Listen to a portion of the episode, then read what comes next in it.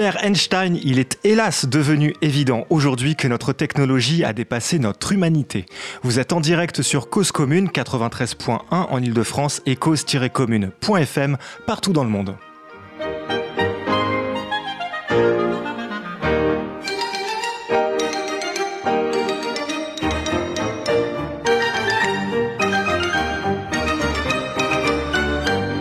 Bienvenue dans Cause à effet, votre magazine du travail, de l'emploi et de la formation. Nous sommes le 12 janvier et nous parlons ce soir de déconnexion et des rapports numériques au travail.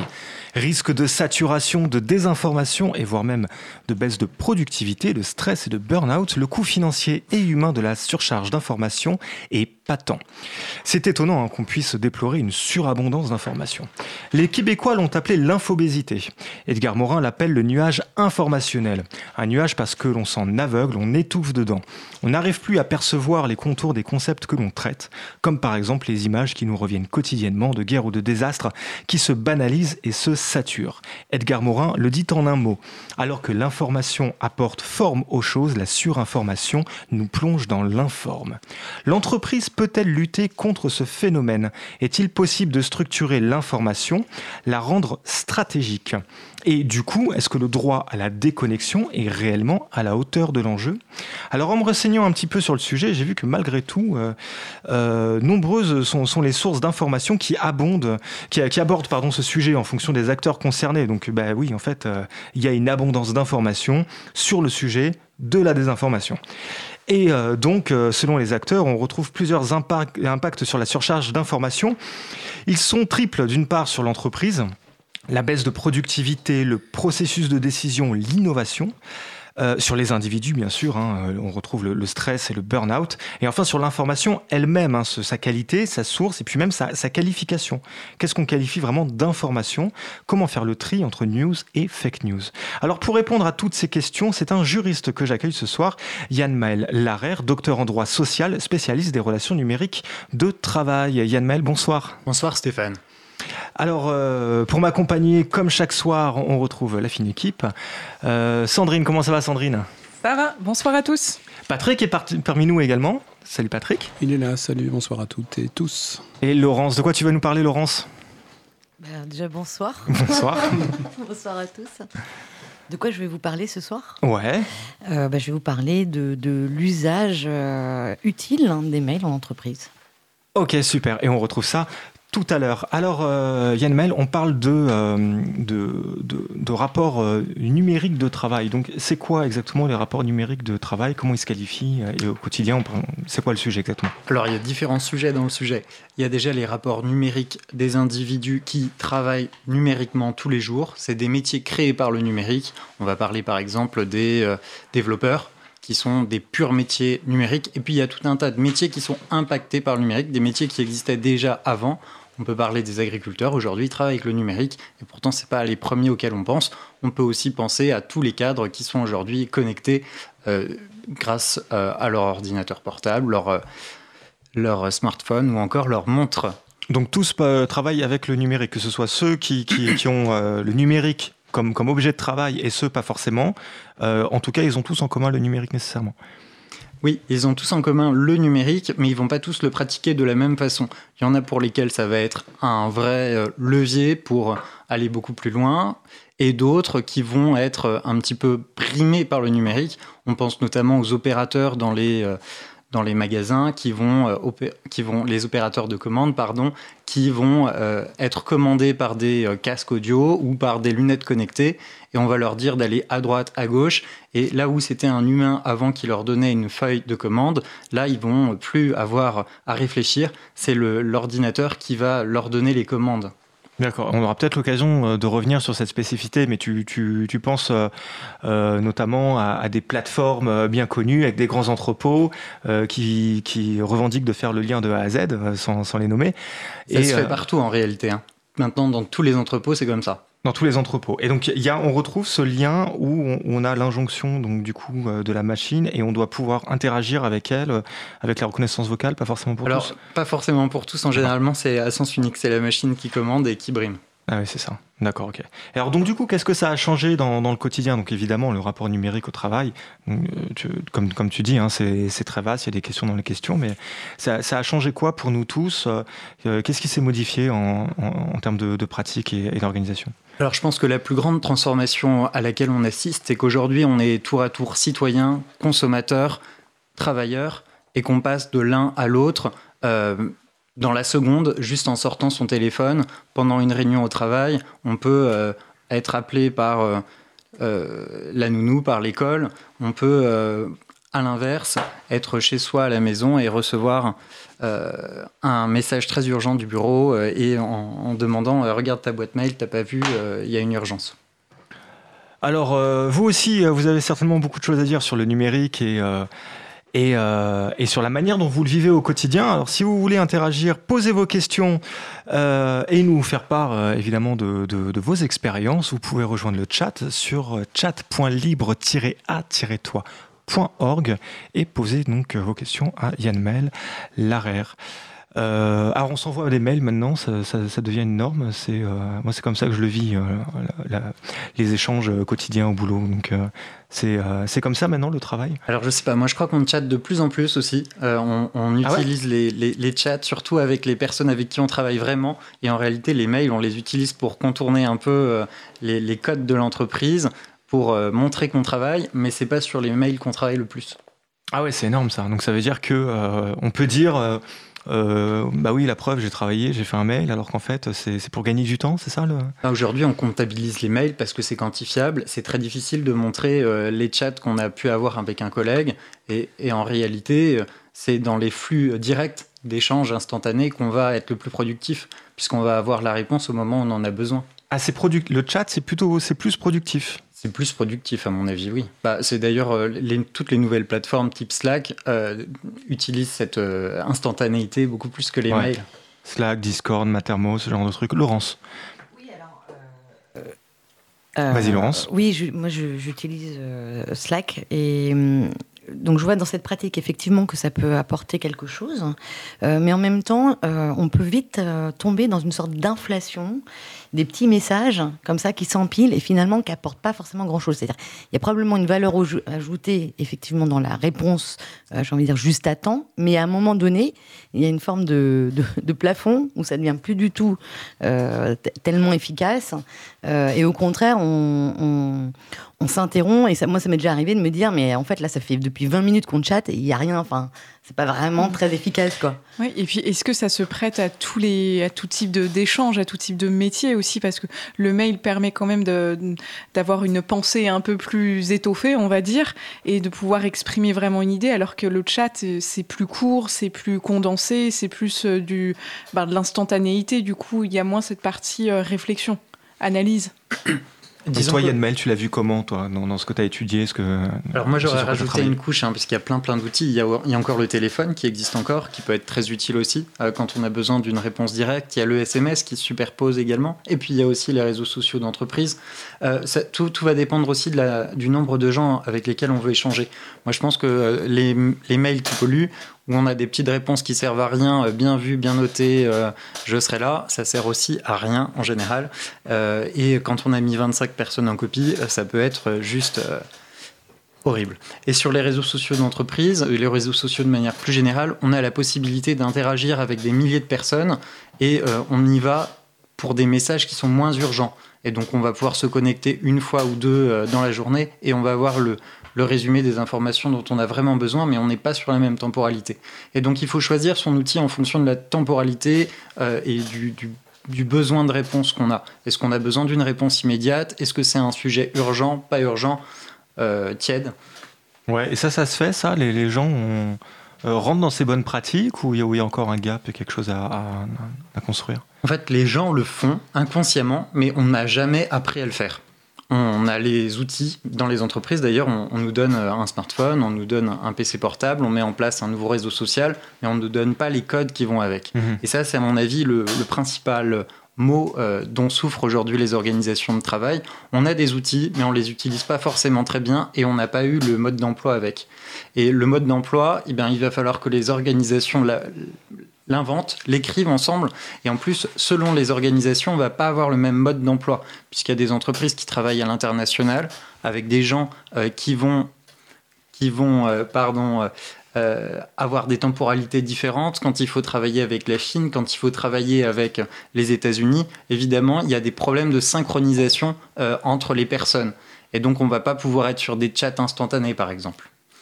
Et quand on est euh, dans le même, dans le même bureau à la défense, on n'a pas forcément besoin de mettre euh, systématiquement euh, sa collègue en copie ou d'envoyer un mail à sa copie pour la prévenir que c'est l'heure du déjeuner. Ouais, ouais.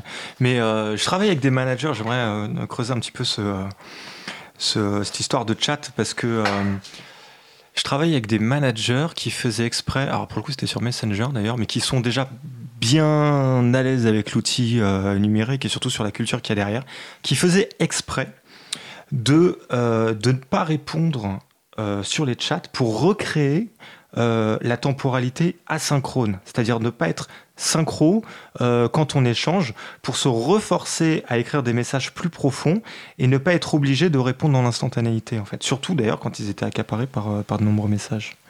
Donc est-ce qu'on est-ce qu'on a on, se rajoute pas une temporalité supplémentaire avec euh, avec ces nouveaux outils qui, qui est une temporalité beaucoup plus stressante? Enfin, je dis stressante sans être péjoratif au sens large, tu vois, mais qui, qui est beaucoup plus euh, qui nous met beaucoup plus en vigilance constante. Alors j'entends ton propos, mais ce qui est difficile aujourd'hui, c'est que les organisations sont de plus en plus éclatées et donc, on n'a pas les moyens de se réunir tout le temps physiquement. Quand c'est possible de se réunir physiquement, effectivement, c'est un peu bête euh, d'envoyer des mails ou de, s'envoyer des messages synchrones ou asynchrones.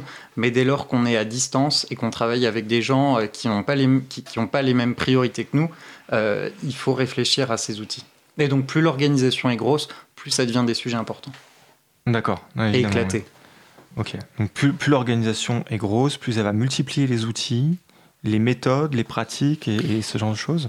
Laurence Oui, ben, plus l'organisation est grosse et plus euh, il y a aussi des séparations euh, entre les équipes, même si elles sont seulement à quelques couloirs, parce qu'elles se connaissent pas forcément et, euh, que du coup, même à quelques couloirs, elles se font plutôt un mail ou voilà, plutôt que d'aller se voir, parce que tout simplement, elles ne se connaissent pas ou elles n'ont pas l'idée d'aller se voir. C'est ça que je veux dire. Mais alors justement, le mail pour ça est pas très utile parce qu'il est assez euh, déshumanisant. Contrairement à un réseau social où on va avoir un petit peu plus de, euh, d'humanité à l'intérieur. Donc on va pouvoir recréer du lien avec des gens qu'on, croise mais dont on connaît pas vraiment les hobbies, etc. Puisqu'on va avoir tout un tas de paraprofessionnels qui va être échangé sur ces espaces, qui va permettre de recréer des liens à travers des, des collectifs un peu plus distendus. Euh, ça se perd le mail, du coup, c'est ringard le mail Alors ça se perd pas, on continue à l'utiliser, il se superpose aux autres. C'est ah, là où on a des problèmes. Donc c'est la superposition des outils qui, qui commence à, créer problème c'est le doublonnage des messages et l'utilisation d'outils qui ne sont pas toujours appropriés pour le bon message qui, euh, qui pose le plus de problèmes, à mon avis. Alors comment ça se passe dans l'entreprise? Qu'est-ce que ça, ça a changé dans les processus de décision, de gouvernance euh, Qu'est-ce que ça a permis d'accélérer ou, de ralentir le, fait de travailler euh, euh, dans, une relation numérique? Bah déjà, ça permet, comme je disais tout à l'heure, d'avoir des organisations qui sont beaucoup plus distendues, de travailler avec un beaucoup plus grand nombre de personnes, avec des personnes qui peuvent être éparses, et puis avec des personnes qui ne travaillent pas en même temps. Aujourd'hui, on n'a pas besoin d'être tous dans l'entreprise de 9h à 18h comme ça se faisait euh, pendant un siècle, et c'est là où tout le droit du travail est bousculé. On n'a plus besoin aujourd'hui de venir au bureau pour faire son travail. Et d'ailleurs, j'étais un peu sidéré, moi, euh, ces dernières semaines avec les grèves, le nombre de gens qui devaient euh, affronter l'enfer des transports en commun pour la région parisienne. Dans des conditions qui ne sont pas toujours très, très agréables et très humaines. Donc on arrive déjà stressé au bureau, parfois à 10, à 10 heures, pour repartir à 17h pour euh, être sûr de, pouvoir rentrer à la maison euh, et récupérer les enfants euh, chez la nounou. Et là, pour le coup, c'est quoi le, le, bénéfice, la productivité, alors qu'on a des outils qui nous permettent de travailler à distance? Donc les outils existent et on les utilise pas comme il faut. Il est 21h14 et vous êtes en direct comme chaque mardi soir dans Cause à effet, votre magazine du travail, de l'emploi et de la formation. On est avec euh, Yann Maël euh, Larère, donc euh, docteur en droit social et spécialiste des relations numériques de travail. Donc toi tu dis il faut qu'on reste connecté à la maison quand on rentre on, a, on s'est tapé une heure de ligne 13. on rentre, il y a la nounou et et il faut qu'on reste connecté, il faut qu'on reste en lien avec le travail, c'est ça que tu dis? Alors c'est pas du tout mon propos. je pense qu'il faut respecter les droits, les droits au repos et que les collaborateurs ont le droit. Et, et d'ailleurs, euh, le droit établi depuis très longtemps. On n'a pas attendu le droit à la déconnexion pour avoir le droit de ne pas travailler en rentrant à la maison le soir. Non, ce que je dis, c'est que justement, on pourrait envisager l'organisation du travail d'une manière un peu plus intelligente en ne pensant pas à l'organisation à la papa 9h, 18h, mais plutôt euh, bah, se calquer sur l'individu, qu'est-ce qu'il a vraiment besoin, lui, pour bien faire son travail et en même temps être épanoui. Si son épanouissement, c'est d'aller à la salle de sport euh, de 14 à 16 heures parce qu'il y a moins de monde et de reprendre son travail après, pourquoi pas? De la même façon, le lundi matin, il y a des gens qui ne sont pas du lundi. Pourquoi est-ce que les gens euh, devraient arriver systématiquement à 9h le lundi s'ils peuvent arriver à 11h et, et arriver euh, moins stressés et avec la banane? D'accord, donc j'entends dans ce que tu dis que euh, le, droit à la déconnexion dans le sens où un humain ne s'éteint pas en appuyant sur un bouton à 18h pour tout de suite arrêter toute relation numérique parce que toute la, surcharge qu'il a, qu'il a trimballée toute sa journée, mais en fait il va la trimballer encore le soir malgré la déconnexion. Et ça, ça, ça, ne suffit pas. Il faut intégrer ce rapport numérique avec un rapport directement à l'individu et, et au rythme de l'individu en fait. Tout à fait, c'est mon propos. Et d'ailleurs, il y a un, chercheur qui s'appelle Michel Vol, qui est un économiste, qui a inventé la notion de cerveau d'œuvre, qui décrit très bien euh, ce, nouveau, euh, ce nouvel hybride. Avant, on parlait de main d'œuvre. Et bien maintenant, euh, c'est le cerveau qui commande. Et le cerveau, ça se commande pas comme un bras, articulé ou pas. Enfin, en tout cas, à 18 h moi, je peux avoir une très très bonne idée en sortant du travail, dans les transports en commun, et puis même en regardant le journal de, de, 20h le soir, il peut y avoir un sujet qui concerne mon travail de près ou de loin, et je peux m'envoyer aussi des mails pendant le week-end parce que j'ai des idées. Et c'est pas forcément des injonctions à travailler, mais je peux avoir des idées en dehors du travail qui vont me servir au travail. Et on va pas se fermer les yeux là-dessus. Ça existe, c'est la réalité. Et inversement, quand je suis au bureau, il y a des moments où, bah, clairement, on n'est pas productif, on n'a pas d'idées, euh, et euh, bah, pourquoi on est là? Laurence. Oui, je voulais intervenir parce qu'il y a des réactions sur le chat euh, sur le sujet en fait du de la possibilité de pouvoir travailler à distance, travailler de, chez soi, euh, par exemple quand il y a des grèves, mais pas, pas que. Euh, et donc bah, il y a ma cousine qui dit ben non, c'est pas pas exact parce qu'on nous on nous oblige toujours de la présence au bureau.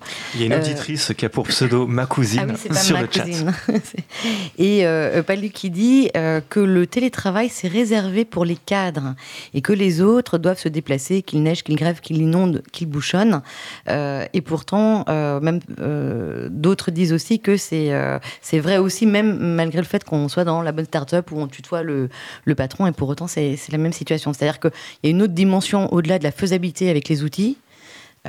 qui peut être d'ordre plus culturel, plus voilà, mais qui fait que tout le monde ne peut pas télétravailler depuis, depuis chez soi. Alors aujourd'hui, on reste sur une culture très présentéiste en France, et ça, euh, c'est indubitable.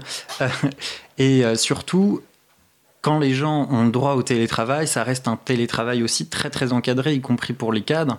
Et euh, les gens qui, demandent le télétravail, parfois c'est aussi pour fuir le bureau, mais c'est pas pour les bonnes raisons. Si c'est pour fuir le bureau, c'est peut-être de boulot qu'il faut changer. en réalité, le télétravail, ça doit être quelque chose qui doit permettre de mieux faire son travail, d'être plus productif, et en plus, c'est bénéfique pour soi-même. Hum, et, même le télétravail, c'est un peu restreint. Moi, je préfère le terme de travail en mobilité, parce qu'aujourd'hui, on peut vraiment travailler partout. Et même quand on est dans les transports en commun, quelque part, quand on continue sa journée de travail et qu'on rumine sa réunion, c'est aussi une partie du travail. Et quand on pense à sa réunion et qu'on prépare sa réunion dans le train, etc., quand on a des déplacements, c'est aussi du travail. Ouais, mais ça va être dur de badger, là. Ça va être très très dur de badger, mais justement, on est sur une culture différente. Alors les cadres sont en, forfait, oui. Moi, je suis tout à fait d'accord avec cette idée-là qu'il faut effectivement plus s'adapter au rythme de l'individu, mais ça se heurte quand même à des impératifs d'organisation du travail, de collectif, où ça ne se prête pas forcément aussi à tous les métiers. Il y a encore quand même beaucoup de travail posté où, euh, bah voilà, c'est la personne est, doit être à son poste de travail euh, auprès de, vers la machine, quoi.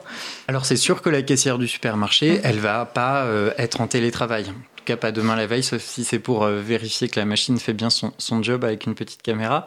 Mais euh, si on revient au sujet, et alors pour le coup à notre catégorie de cadres ou de ou de ou de, de professions intermédiaires qui peuvent qui peuvent télétravailler, dont le des cerveaux d'œuvre, comme je disais tout à l'heure il y a beaucoup de freins encore dans les têtes des collaborateurs, dans les têtes des patrons.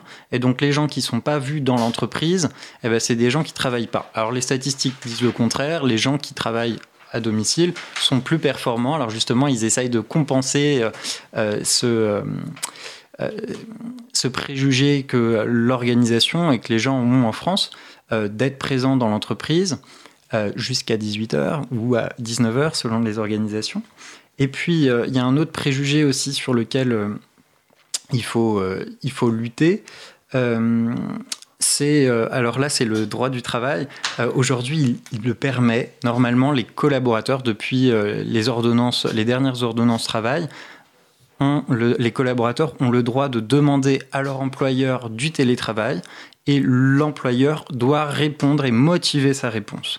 Alors c'est pas encore un 100% droit au télétravail si le travail le permet, puisque l'employeur peut quand même dire non, euh, euh, votre travail ne le permet pas, et ça va être difficile de, revenir sur cette décision. Mais on avance quand même tout doucement. Euh, le droit, en tout cas pour le coup, est un peu facilitateur. Mais quelle garantie on se donne euh, Je reviens à cette affaire de télétravail là, qui, euh, qui est intéressante. Quelle garantie on se donne que l'outil numérique qui se veut d'abord facilitant va, va pas devenir une, une, machine à gestion et une machine à encadrement comme ça se fait déjà dans le télétravail? Et notamment euh, euh la, la, possibilité de de quantifier le temps de connexion euh, et notamment les moments où la, souris bouge. Alors ça se fait d'ailleurs, ça se fait. On n'a pas attendu le télétravail pour ça parce que ça se fait aussi sur les plateformes téléphoniques. Euh, donc la souris qui bouge, si elle s'arrête de bouger, pendant combien de temps, pourquoi, euh, le nombre de clics, tu vois, ce genre de choses. comment on fait justement pour que de base, il, est censé être facilitant, il ne devienne pas en fait une machine à gestion supplémentaire qui va rajouter une, couche de complexité dans, dans, cette organisation. Une machine à gestion et à contrôle. Et, du, coup à contrôle, ouais. En fait, moi je pense que là, vous parlez encore avec les vieux cadres du travail. Euh, l'organisation du travail classique, c'est le collaborateur télétravail, il va falloir le contrôler parce qu'il va faire n'importe quoi. Quand il sera chez lui, ce sera la fête. Mais oui, précisément, c'est ça. C'est à dire qu'en fait, euh, nous parlons avec les vieux cadres du travail parce qu'on n'a pas forcément confiance dans euh, la capacité de mm, bah, d'un certain nombre de personnes, qu'ils soient euh, dirigeants ou salariés, ça c'est pas la question, à justement sortir de ces carcans-là et profiter de l'outil pour en faire quelque chose qui soit quelque chose de bénéfique. Pour autant, dans l'entreprise, il n'y a pas besoin d'être en télétravail pour euh, rien faire. Il y, a bah, plein de gens, il y a plein de gens qui passent leur journée euh, sur Facebook ou à regarder des vidéos YouTube. Oui, je suis d'accord, c'est un peu une sorte d'illusion du contrôle. C'est je contrôle ton travail parce que je contrôle ta, présence. Mais en fait, ça n'a rien à voir. Ça n'a plus rien à voir, puisque encore il y a quelques, il y a, dix ans, on pouvait bloquer l'ordinateur du collaborateur, il ne pouvait pas se connecter à ses sites préférés. Aujourd'hui, il sort son smartphone, même si on les a bloqués, et il peut passer trois heures euh, sur ses sites préférés, à faire ce qu'il a envie, à faire du shopping, à réserver ses billets de, mhm. ses billets de train euh, ou ses billets d'avion. Oui, bien sûr, mais y compris du coup euh, du point de vue de l'entreprise, elle aussi. On parle du point de vue salarié, du point de vue de l'entreprise, ça peut créer des. Bah, du point de vue de l'entreprise, de toute façon, il n'y a plus moyen de contrôler le travail dans l'entreprise, donc. c'est un peu vain de vouloir le contrôler à l'extérieur. On peut plus contrôler le travail dans l'entreprise. Pour moi, c'est de plus en plus difficile avec les smartphones. Laurence Oui, bah, du coup, je me pose des questions, parce qu'on on, parlait là du droit à la déconnexion, se dire quelque part que comment on, fait une fois sorti de l'entreprise euh, pour déconnecter euh, des, des, sujets euh, de son travail. Mais du coup, est-ce que le droit à la déconnexion concerne aussi, d'une certaine façon, les sujets personnels quand on est sur le lieu de, l'entreprise. Est-ce que du coup il y a une sorte de droit ou de devoir de déconnexion, puisque là on, on parle de porosité entre les deux. Donc du coup, voilà, est-ce que le droit à la déconnexion ne concerne que le volet personnel? Alors si le collaborateur se connecte depuis l'espace, euh, l'ordinateur de l'entreprise, l'employeur a le droit de contrôler toutes ses connexions et de regarder euh, le temps qui passe sur X ou Y site. S'il utilise son smartphone, ça va être beaucoup plus difficile pour l'employeur de réquisitionner le smartphone du collaborateur. Il n'a pas le droit. C'est l'espace privé du, collaborateur, donc c'est interdit. Donc, si le collaborateur est malin, il ne peut pas être contrôlé ou alors il faut euh, poster quelqu'un derrière lui toute la journée, ce qui paraît aussi un peu illusoire. Donc, on en revient à, la situation que je définissais préalablement. Et le droit, euh, le droit du travail est en phase avec tout ça? Il arrive à avancer au rythme du numérique? Alors le droit du travail, aujourd'hui, il sanctionne des collaborateurs qui passent trop de temps sur Internet. Il y a le droit, il y a une, il y a le droit à une utilisation modérée d'Internet à des fins privées au travail. Mais alors, on ne définit pas ce qui est modéré. On peut considérer qu'une pause Facebook de 5 euh, minutes le matin et 5 minutes l'après-midi ne justifiera pas un licenciement. Et euh, inversement, euh, alors récemment, on se posait la question est-ce que ça vaut le coup de parler vacances dans cette antenne Mais il y, a des réactions à propos de vacances euh, là, euh, parmi les auditeurs, sur, sur, le chat, que chacun peut rejoindre sur chat.libre-a-toi.org. Et, euh, et la question des vacances, moi récemment, j'ai fait exprès d'aller me connecter en vacances, c'est-à-dire que j'ai vraiment cherché ça. J'avais un rapport très important à, à rédiger. Je suis parti en vacances avec un ordi dans le but de pouvoir le rédiger mieux. C'est-à-dire que tant que j'étais en situation de travail, je perdais mon temps et je me stressais pour rien. Euh, donc en fait, j'ai fait, j'ai fait cette démarche-là, d'aller me connecter en vacances. Mais est-ce que ça c'est sain? Est-ce que ça a du sens? Est-ce que c'est reconnu en organisation du travail? Alors aujourd'hui, ce travail-là, qui est fait pendant les vacances et qui est fait de manière volontaire, n'est pas reconnu évidemment, euh, puisqu'il n'a pas été commandé euh, par l'employeur. C'est peut-être dommageable, mais ce qu'il faudrait peut-être prévoir, c'est des temps de déconnexion à l'intérieur du temps de travail, des moments où on pose son smartphone, ça peut être fait d'ailleurs pendant les réunions. Je ne sais pas si vous avez déjà assisté à ces réunions qui durent une heure, deux heures, où tout le monde s'ennuie et personne ne s'écoute, et tout le monde finit soit par plonger dans un long coma, soit la tête dans son smartphone, soit éplucher ses mails perso, soit ses mails pro, on ne sait jamais trop bien ce que les gens lisent, mais en tout cas, euh, personne n'écoute et tout le monde perd son temps dans ces réunions. Et pendant ce temps-là, euh, on produit rien. Il y a 12 personnes qui euh, écoutent, enfin qui, qui écoutent, qui sont là à, qui sont là à regarder le plafond, et euh, une personne qui, euh, qui, euh, qui commente ce qu'il a envie de commenter. Qui anime tant bien que mal, voilà, sans pour autant être écouté. Ouais.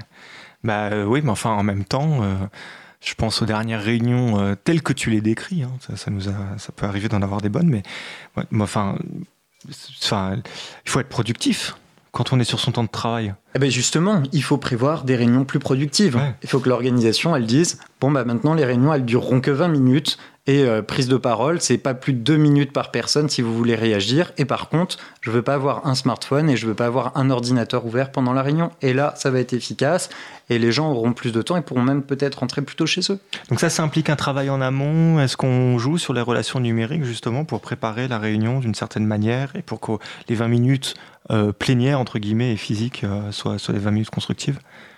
Bah, je pense qu'il faut arrêter de vouloir remplir le temps. En France, c'est peut-être une maladie qui est liée au présentéisme, ah mais justement, on veut remplir sa journée, on veut montrer qu'on a été productif jusqu'à 18h le vendredi, et donc on va envoyer un dernier mail juste avant de partir le week-end pour bien montrer qu'on a travaillé. D'ailleurs, le mail est souvent prêt euh, dès le vendredi matin, mais on va ah attendre le vendredi soir pour l'envoyer. T'as un pro, je, il faut je, l'ai observé, j'ai observé. Très bonne idée, je, le note. Observer, bien sûr, tout à fait. On a, du coup, on a plein de questions, on a plein d'astuces euh, qui pourront certainement nous être euh, très utiles. Non, non, je plaisante, bien sûr, mais Patrick, tu, tu, vas ajouter quelque chose? Non, mais s'il y a d'autres astuces, moi, moi, je suis preneur. Hein. bien sûr. On va alimenter. Hein. Il est 21h28 et vous êtes en direct, comme chaque mardi soir, dans Cause à effet, le magazine du travail de l'emploi et de la formation. On parle des relations numériques de travail ce soir et puisqu'on parle de relations numériques de travail, on se dit c'est comme ça qu'on s'aime, c'est comme ça qu'on somme. On écoute tout de suite Stromae.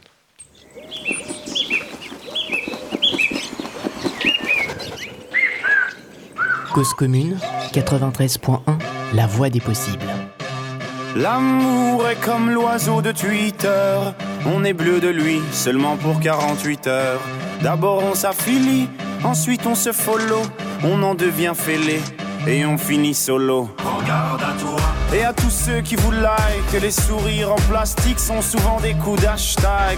Regarde à toi. Ah les amis, les potes ou les followers, vous faites erreur, vous avez juste la cote. Regarde à toi,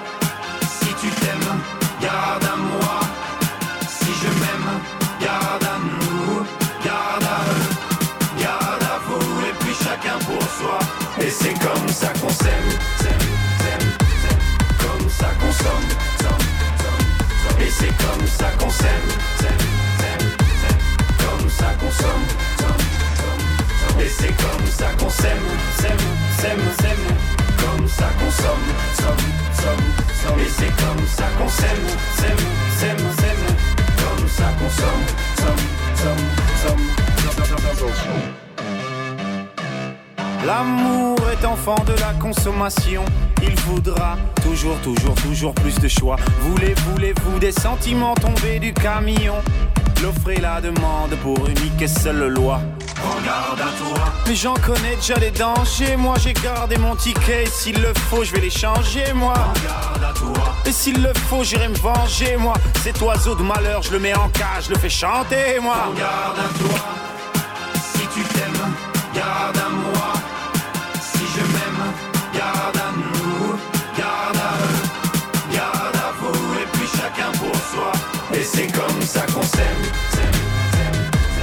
Comme ça qu'on somme. Et c'est comme ça qu'on s'aime, comme ça qu'on somme. Et c'est comme ça qu'on s'aime, comme ça qu'on. Et c'est comme ça qu'on s'aime,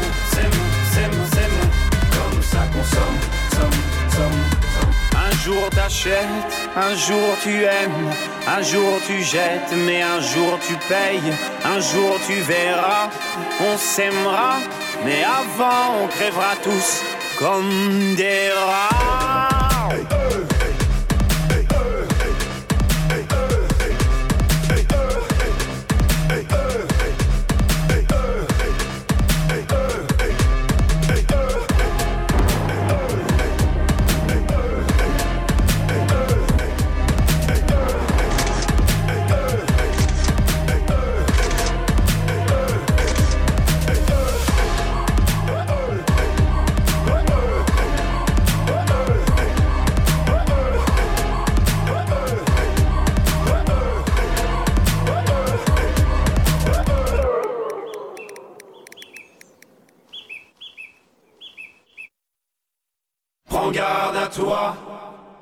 Tu t'aimes, garde à moi.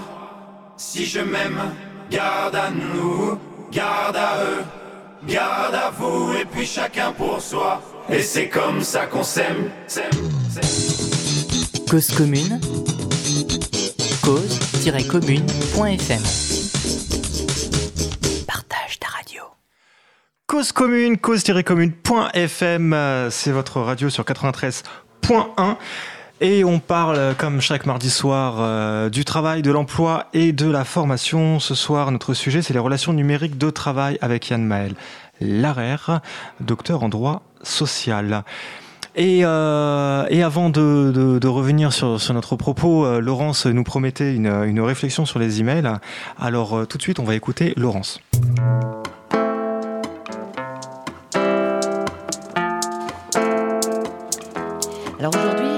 Quand on parle de déconnexion au sein des entreprises, la question qui remonte le plus vite à la surface, c'est le mail. D'abord, commençons par une petite mise en perspective avec un chiffre, 47. 47 ans que le mail est né, plus précisément à l'automne 1971. C'est en effet à ce moment-là qu'un ingénieur américain du nom de Raymond Tomlinson, qui travaillait pour le compte du ministère de la Défense et qui élevait aussi des moutons nains dans le Massachusetts, alors c'est peut-être un détail pour vous, mais pour moi ça veut dire beaucoup, eh bien c'est à ce moment-là que Raymond a envoyé le premier mail de l'histoire. J'ai dit Raymond a envoyé, mais il faudrait plutôt dire Raymond s'est envoyé à lui-même le premier mail de l'histoire. Qui plus est, entre deux machines qui étaient côte à côte. 47 ans plus tard, dans les entreprises, on est d'ailleurs parfois pas loin de faire à peu près la même chose entre collègues. Thank you, Ray. Et c'est là que je me suis demandé, mais est-ce qu'aujourd'hui, ceux qui bossent dans les entreprises ou les administrations pourraient dire Thank you, Ray, merci, well done alors évidemment, il y a ceux qui vont dire évidemment, bah oui quand même, bah oui, bien sûr, quelle question, effectivement. Comment pourrait-on imaginer travailler sans mail aujourd'hui? Regardons de plus près tout ce que vous pouvez faire avec le mail au travail. Premièrement, le mail, ça vous permet de bien communiquer avec des collègues pour résoudre des problèmes ou collaborer sur un projet. Mais pas à n'importe quelle condition. Pour cela, il faut envoyer des mails de 20 lignes minimum avec d'énormes pièces jointes à lire. Et attention, il faut bien éviter de se parler directement hein, ou de débattre euh, entre soi. Non, là vous perdriez du temps il faut être efficace, hein, ça me paraît évident. Deuxième point positif hein, de, l'utilisation du mail, eh bien, ça permet de valoriser votre travail, hein, notamment par rapport aux autres. Surtout, il est important de garder un style détaché. Vous voyez, une sorte de nonchalance qui vous donne l'aura de celui ou de celle à qui tout réussit. Une posture qui pourrait s'incarner en deux mots. Bah quoi bah quoi, vous le savez bien puisque je vous ai envoyé un mail avant-hier. Sous-entendu, ben quoi, t'as pas lu la note de 100 pages police 10 du comité de direction qui stipule le changement de la procédure XB 305 Mais tu travailles ou bien? Valoriser son travail et se valoriser tout court, se la raconter, se mettre en scène, un peu comme sur les réseaux sociaux, avec ces mises en scène plus ou moins réussies, qui sont autant de miroirs que se tendent nos égaux en faillite pour se contempler, tels des narcisses assoiffés. Au miroir, dis-moi qui est le plus heureux, regarde-moi, j'essaye d'exister, à tout prix, je suis prêt à tout, même à faire une duck face. Et au travail, ben, c'est pareil, il y a une communication apparente et le sous-texte. Regarde chef, comme je suis investi, regarde comment je suis réactif à n'importe quelle heure, et chef, ne m'oublie pas pour le dernier super projet. Car on le sait bien, il vaut mieux répondre vite que bien. C'est la règle du premier qui a parlé qui a raison. Et alors donc du coup, comme on en parlait tout à l'heure, quid du mail en réunion? Là tu vois, j'ai une fulgurance, une question super bien formulée. Le mail en réunion, c'est bien ou c'est pas bien Mais non, mais c'est bien, c'est super bien même. Pourquoi? Parce que ça permet d'accroître de façon significative la valeur ajoutée des réunions que vous enchaînez du matin au soir. Vous voyez, toutes ces réunions parfois obligatoires où des gens cherchent par tous les moyens à vous assommer ou vous endormir d'une voix monocorde. Gérer ces mails se révèle alors un bon moyen de lutter. on se prend vite au jeu, hein, puis le faire en groupe, c'est rigolo. Le but est simple, faire baisser le plus vite possible le nombre affiché dans la pastille de notification de votre messagerie.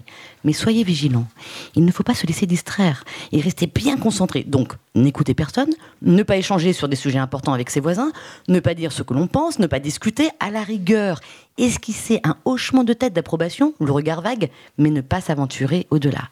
Cela pourrait devenir une vraie réunion trop risquée. Quatrième et dernier point positif, la possibilité de se décharger sur les autres. Et tout ça en un clic. Alors reconnaissons-le, ça fait tout simplement du bien. Hein, un peu comme un samedi soir, lorsqu'après avoir bu plusieurs verres et attendu pendant plus de 20 minutes, tu pousses enfin la porte. Et qu'une fois à l'intérieur, eh ben, tu prends bien ton temps. Et oui, on se plaint de recevoir trop de mails et à pas d'heure. Cela n'empêche pas de cliquer soi-même sur envoyer sans s'embarrasser de l'heure, juste pour se débarrasser. Ça, c'est fait. Victime et bourreau, vous dis-je. Mais bourreau intouchable, car toute la magie du mail réside dans la prouesse de faire disparaître en un clic la personne à qui l'on s'adresse immunité totale. Vous vous imaginez, vous, aller frapper à la porte du domicile de votre collègue à 22h30 pour lui dire euh, J'avais un truc à te dire, euh, TTTU, t'es dispo pour la réunion de vendredi prochain? Et puis tiens, voilà une note de 100 pages pour les 10 du comité de direction qui stipule le changement de la procédure XB 305. Merci et bien à toi. Magie du mail, donc, qui rend invisibles les personnes. Illusion de la connexion, on pourrait même dire paradoxe de la connexion. Pourquoi paradoxe? Parce que finalement, cette connexion incessante et frénétique ne serait-elle pas le meilleur moyen de se déconnecter des autres? Croire que l'on s'adresse à d'autres personnes alors qu'en réalité, on est tout seul derrière son écran. Ça fait longtemps qu'on se plaint du temps perdu en réunion ou à traiter des mails, mais sommes-nous réellement prêts à aller dans les coulisses? À nous arrêter un instant pour s'interroger sur ce qu'on fait réellement de ce temps, quitte à en dévoiler la vacuité car si nous nous arrêtons de nous plaindre de recevoir et d'envoyer trop de mails, saurons-nous parler du sens de notre travail? Thank you, Ray. Thank you, Ray. Il s'appelle comment le gars? Raymond, c'est ça? Raymond euh, Tom Lisson. Tom je sais pas si je le dis bien. Ah. J'ai pas un super accent, donc. Ah, je sais pas. Tom, non, non. Li- Tom Ouais. C'est un ingénieur et c'est lui à, à qui on attribue donc, le premier mail euh, et, euh, et aussi l'utilisation de l'arrobas. Hein, c'est lui qui a choisi l'utilisation sur le clavier de l'arrobas pour faire la séparation dans le, dans le mail. Ah, bien sûr, le at, le chez, Le at, voilà, le at. pour, pour, pour préciser son, son domaine. Yann Mail, donc, du coup, ça avait l'air de t'inspirer. Qu'est-ce que, euh, qu'est-ce que tu retrouves, toi, toi dans, ta- dans tes recherches, tes analyses Euh, eh ben, le premier, la première chose qui me vient euh, à l'esprit, c'est le nombre d'interruptions justement que tous ces mails euh, produisent sur les autres. Euh, à chaque fois qu'on envoie un mail, on interrompt le travail de quelqu'un d'autre. Donc il faut savoir qu'un cadre est à peu près interrompu toutes les 4 minutes par, par un mail qui tombe. Et donc toutes les 12 minutes, il y a des gens qui vont consulter leur mail euh, et qui répondent d'ailleurs très très vite, parce que si on répond pas vite à un mail, c'est qu'on n'est pas productif. Euh, et là, là c'est le, le- c'est sans doute le problème de nos organisations, c'est qu'elles n'ont pas prévu en interne de temps de déconnexion pour travailler sur ces dossiers. Des moments où, ben justement, on n'a pas, n'est pas forcément euh, en train de, checker tous ces mails, mais on est en train de vraiment faire son dossier, faire ce pourquoi on est payé au final, euh, réfléchir, produire du contenu. Ouais, enfin, on est payé aussi à l'utilisation des emails, puisque l'email va permettre, et puis les interactions en général euh, euh, numériques vont permettre, vont favoriser cette production justement qui est nécessaire. Oui, mais alors 99% à mon avis des interactions qui sont faites via le mail sont inutiles. Alors il y a les, euh, y a évidemment les petits messages qui, euh, qui sont les mises en copie, copie cachée. Alors copie cachée on n'utilise pas assez d'ailleurs. Le co- copie cachée est peut-être un peu plus efficace puisque du coup ça nécessite pas de répondre au message. Mais alors généralement tous les gens qui sont mis en copie d'un mail répondent oui j'ai bien vu. Bah oui, enfin je te l'ai envoyé et c'est pour que tu le vois, mais je m'en fiche. Enfin, il n'y a pas besoin de, de répondre. Mais les gens vont quand même répondre bien vu. Euh, donc voilà, on est, on est dans le paradoxe euh, complet. Ou alors euh, la réponse. euh, euh, la réponse type qui va être euh, oui euh, je, te, je te réponds pour te dire que je te répondrai plus tard Aussi, ça marche très très bien. ouais hein. Je suis débordé Oui. en ce moment, je te répondrai la semaine prochaine. Oui, en même temps, euh, on peut, enfin, ça peut, moi je sais que c'est- j'ai déjà entendu, on peut reprocher à quelqu'un de ne pas faire un accusé de réception. Quelque part. Donc, il y a un moment donné, parfois, on va, euh, on va essayer d'appeler cette. C'est une façon aussi de dire je suis là, je suis présent, je te rassure, j'ai bien reçu ton, ton message et je vais le traiter. hein. Donc, euh, c'est là où on peut, on peut tomber aussi dans l'inflation, euh, quelque part, de, de messages qui n'ont euh, pas un intérêt direct, sauf celui, effectivement, de, de rassurer ou de manifester sa présence. Alors le droit à la déconnexion, même si j'aime pas le terme, a eu un mérite, c'est qu'il pousse les organisations à réfléchir aux outils qui sont mis en place dans les organisations. Et parfois, il y a des entreprises donc, qui s'en saisissent de cette réflexion pour euh, mettre en place des chartes euh, de bonnes pratiques d'utilisation des mails, d'utilisation, de bonne utilisation du réseau social interne, qui est souvent pas très utilisé en réalité. Euh, je sais que chez Orange, ça fait partie de leur, euh, de leur accord cadre, dans le cadre du droit à la déconnexion. Orange qui était euh, eux-mêmes à l'origine, puisque Bruno Metling, euh, du Ah rapport du même nom, avait poussé pour le droit à la déconnexion dans la loi. Et donc chez Orange, c'est une des entreprises qui a mis les premières un, un accord sur ce sujet-là. Et il est euh, mis noir sur blanc que les collaborateurs doivent privilégier euh, le réseau social euh, interne pour tout un tas de messages et, de faire attention aussi dans les mails qu'ils envoient à leurs, à leurs collègues de limiter le nombre de destinataires et d'éviter d'envoyer évidemment des mails en dehors des horaires de travail. Euh, alors donc du coup, on parle beaucoup de, de- la relation qu'il peut y avoir entre les gens dans l'organisation du travail. Par contre, quid de la relation entre euh, entre les salariés et l'entreprise Qu'est-ce que le numérique a, fait évoluer dans le dialogue social? Alors, qu'est-ce que le numérique a fait évoluer dans le dialogue social? J'ai envie de dire aujourd'hui pas grand-chose. Euh, parce que dans le dialogue social institué en France, bah, le dialogue social, c'est d'abord les organisations syndicales et euh, l'entreprise, les patrons, qui négocient entre eux un peu en chambre. Et jusqu'à présent... En branche En branche. Non, en, chambre. En chambre. non, non, en chambre. D'accord. Non, non, en chambre. Pas en branche, en chambre dans l'entreprise, mais en chambre un peu noire. Alors dans l'entreprise, maintenant, de plus en plus, avec la réforme, donc il y a, une structuration du dialogue social qui va se faire différemment. Dans le cadre des accords d'entreprise et de la consultation des IRP. Mmh. Euh, des institutions représentatives du personnel. Euh, et y a des petites évolutions, il y a des petites choses qui se passent. Moi, j'ai déjà vu des organisations qui avaient proposé de live-tweeter euh, la négociation annuelle sur les salaires. Alors, la direction sociale de cette entreprise n'a pas beaucoup apprécié l'exercice, mais il avait le mérite de la transparence et de partager des informations justement qui restaient en chambre et que les collaborateurs ne voyaient jamais les coulisses de la négo. Oui, mais d'accord. Les, coulisses de la négo, du coup, ça, a du sens de le rendre transparent? Alors ça a du sens de le rendre transparent puisque euh, on vote déjà pas beaucoup pour... Enfin en France, on vote de moins en moins pour euh, les représentants du personnel. Et euh, bah, c'est une façon de réintéresser un petit peu ceux qui votent au dialogue social dans l'entreprise. Qu'est-ce qui se passe? Pourquoi est-ce que j'ai voté? Est-ce qu'ils bossent bien? Voilà, donc ça, un peu comme les débats euh, à l'Assemblée nationale, ils sont retransmis à la télévision et on peut savoir euh, ah qui prend quelle position, qui fait le zouave et qui euh, fait pas son hmm. job. D'accord, dans ce sens-là, je comprends. Ça me faisait écho à la au traitement qu'on a de, de la donnée publique. Dans la donnée publique, une décision qui est prise, une délibération, elle est automatiquement rendue publique. Et donc, dans ce cas-là, il y a l'obligation qu'elle puisse être rendue consultable. En revanche, euh, il n'est pas permis euh, de consulter ce qui a permis la délibération, et notamment les brouillons des documents et ce genre de choses. C'était à ça que ça me faisait écho, et d'où ma question, voilà, est-ce que, est que ça a vraiment du sens? Alors ça aurait du sens justement que les collaborateurs aient beaucoup plus d'informations, notamment quand ils sont interrogés dans le cadre de référendums. Euh, on a vu il y a très récemment un référendum chez Air France, on a vu ensuite un pseudo-référendum à la SNCF, mais la question était était très bête en réalité, oui ou non. Euh, chez Air France, est-ce que vous voulez que votre patron s'en aille? Ou, et, chez, euh, et à la SNCF, est-ce que euh, vous voulez transformer l'entreprise et, et, vous savez pas ce qu'il y a derrière ou rester en l'état?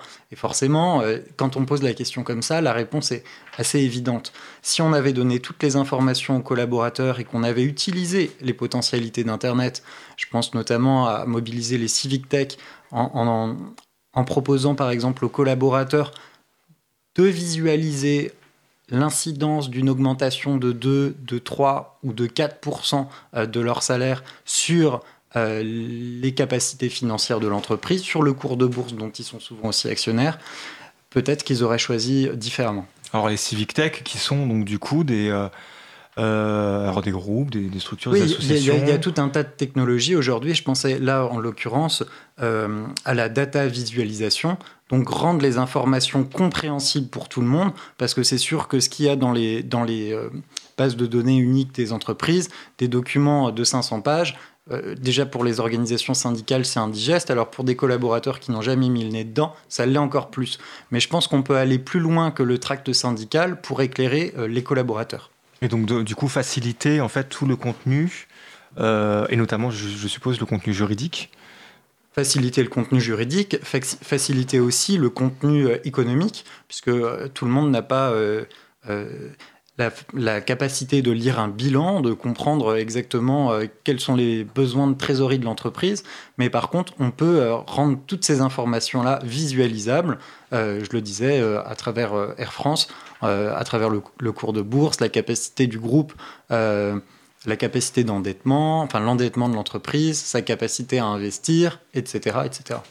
D'accord. Sur plusieurs années. Et en fonction de comment les collaborateurs modulaient des petits camemberts, un petit peu comme dans SimCity, ils auraient pu voir l'incidence euh, de tel ou tel choix, de tel ou tel vote, et prendre une décision en connaissance de cause. Alors du coup, on était sur un référendum bien plus poussé euh, que euh, juste oui ou non. Ça aurait été un référendum participatif, un petit peu sur euh, ce qui se fait dans les, dans les grandes villes aujourd'hui, où on demande aux gens, alors c'est un peu biaisé aussi, puisque généralement c'est sur des, c'est sur des, sur des budgets optionnels pour éclairer telle façade ou installer un nouveau monument ou un nouveau parc, etc. Mais ça relève de cet esprit-là. D'accord, ok.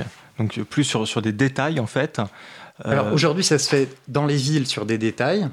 Voilà. Mais ça, pourrait aller plus loin. On pourrait ouvrir le débat beaucoup plus loin. Hmm. Et dans les entreprises, ça se fait pas du tout. Donc l'entreprise, plutôt que de recourir au référendum qui est souvent instrumentalisé, pourrait utiliser euh, ces modes de euh, participatif, de votation participative pour euh, inclure les collaborateurs dans le dialogue social plutôt que de le laisser systématiquement dans les mains d'organisations syndicales qui sont aussi qui ont souvent euh, leur survie en jeu plus que euh, la survie de l'entreprise euh, en tête. Mais alors, si les collaborateurs peuvent avoir une meilleure compréhension de, l'entreprise avec l'outil numérique, est-ce que le contraire est possible? Est-ce que l'entreprise peut mieux comprendre ce qui se passe du côté des collaborateurs?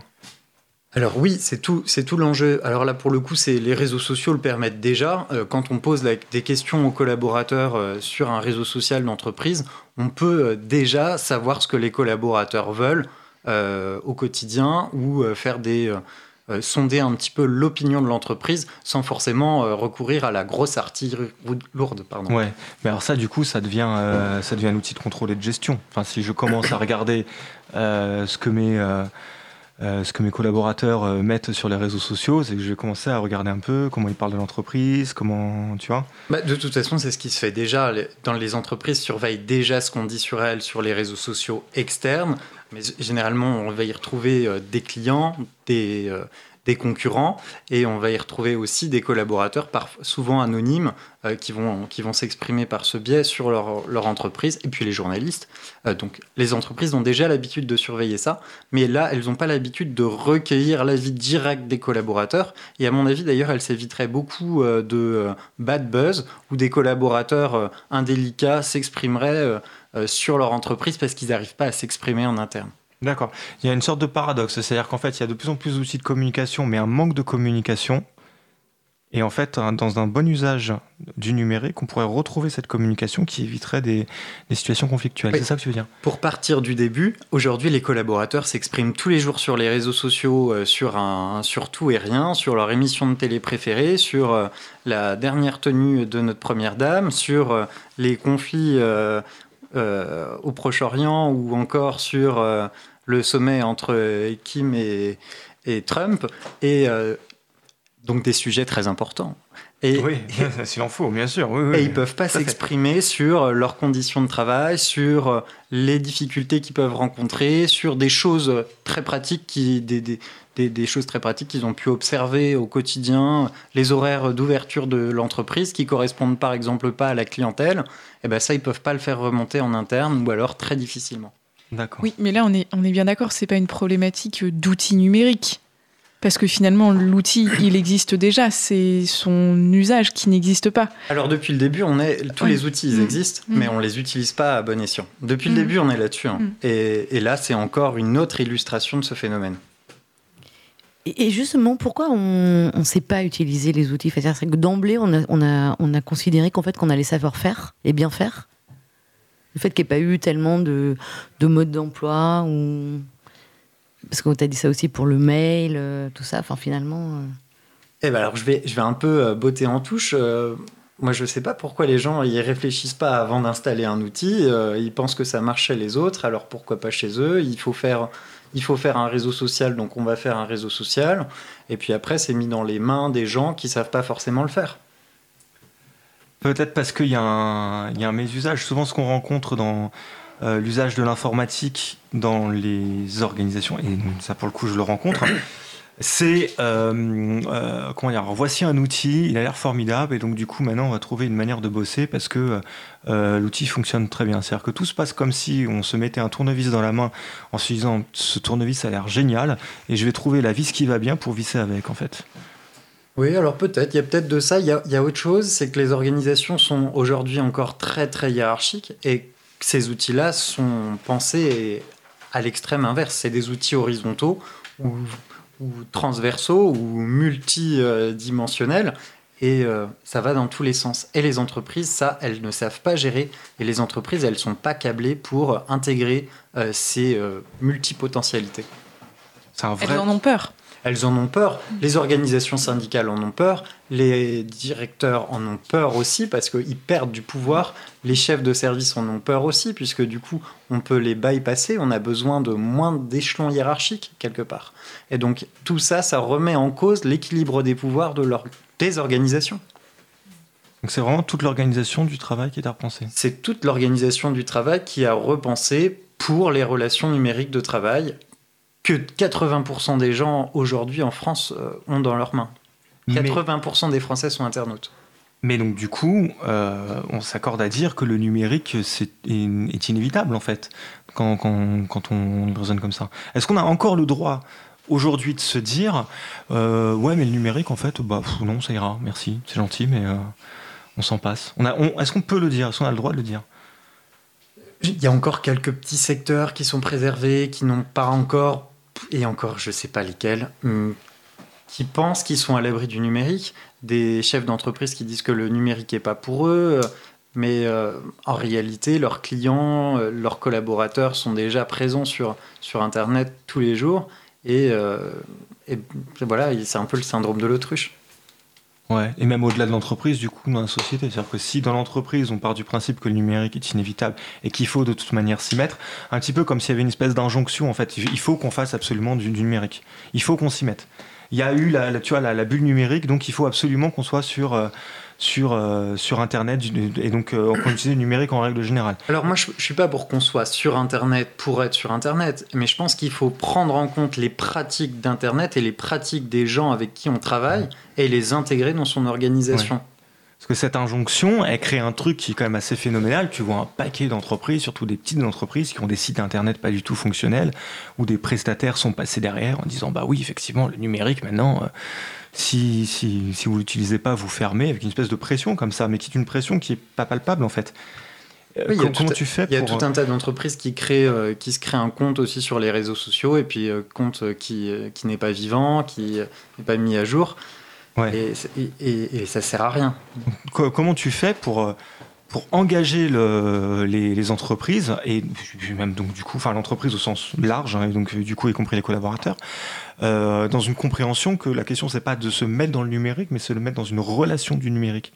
Comment on fait pour leur faire comprendre la différence? Moi, je pense qu'il faut quand même partir des usages euh, personnels des gens. moi, c'est quand j'explique, quand je rencontre des chefs d'entreprise, etc., je leur dis, mais c'est quoi vos usages? Et s'ils n'ont pas beaucoup d'usages numériques, je leur dis, mais c'est quoi les usages de vos enfants ou euh, de votre entourage ouais. Est-ce que vous connaissez les, usages de vos collaborateurs? Est-ce que vous savez comment ils sont équipés?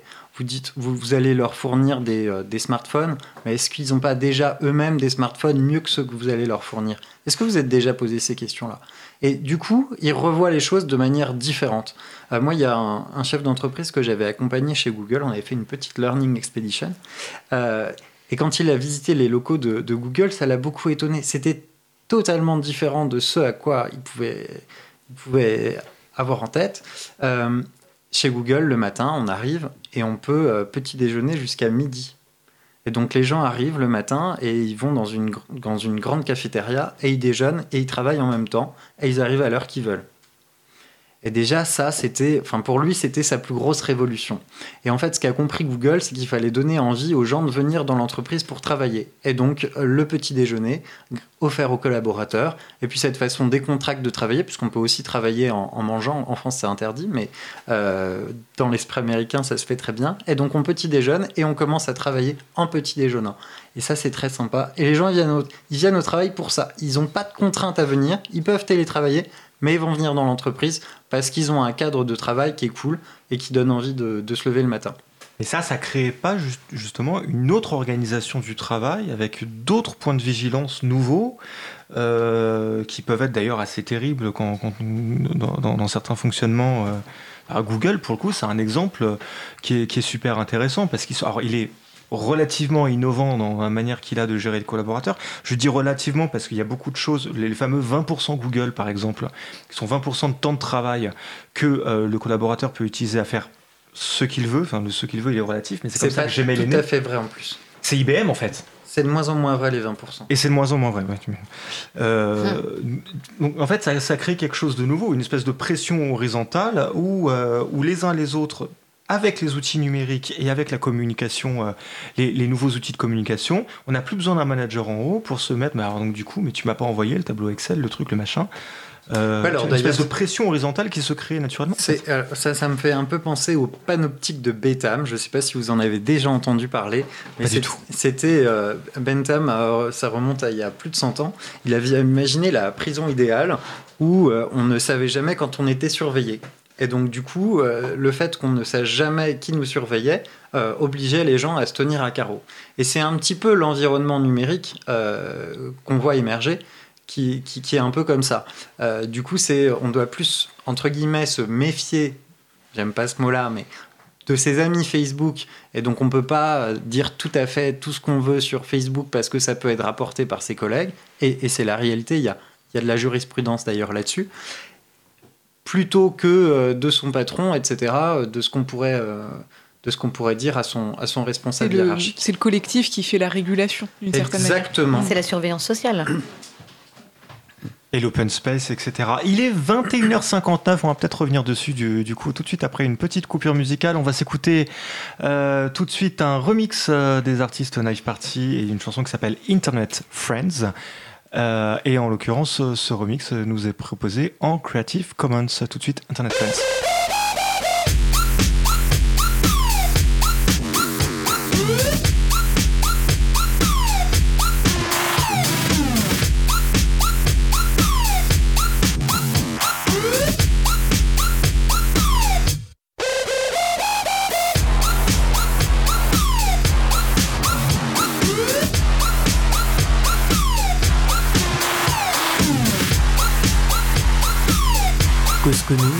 93.1, la voix des possibles.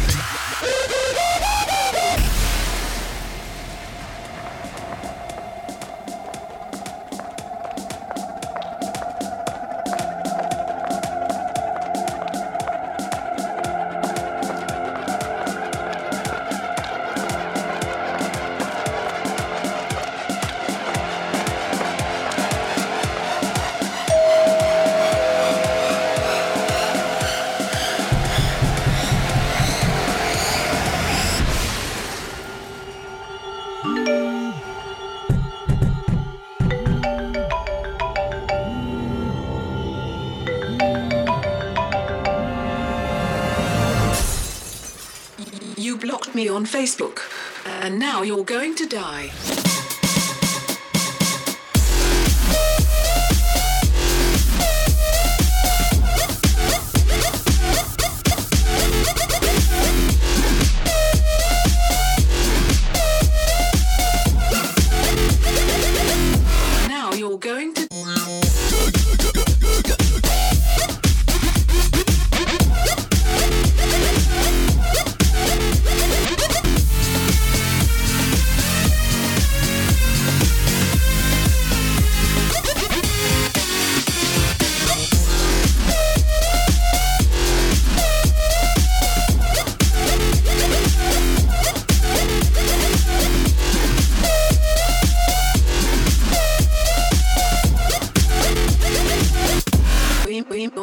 Facebook.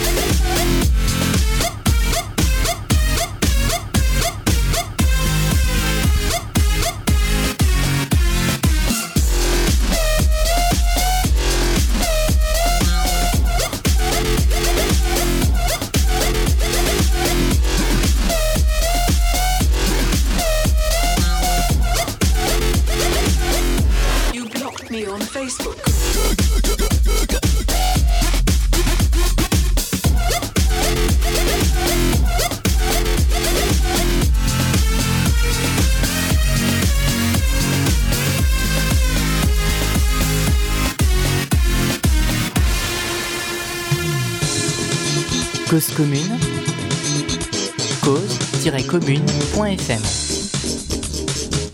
Partage ta radio. Partage ta radio euh, sur euh, 93.1, c'est Cause Commune et vous êtes en direct comme chaque mardi soir dans Cause à effet, votre magazine du travail, de l'emploi et de la formation. Ce soir, nous recevons Yann Maël Larère pour parler des relations numériques au travail. Et euh, tout de suite, on ne va pas écouter Patrick, figurez-vous. On va écouter euh, une, sorte de personnage que nous avons fait venir.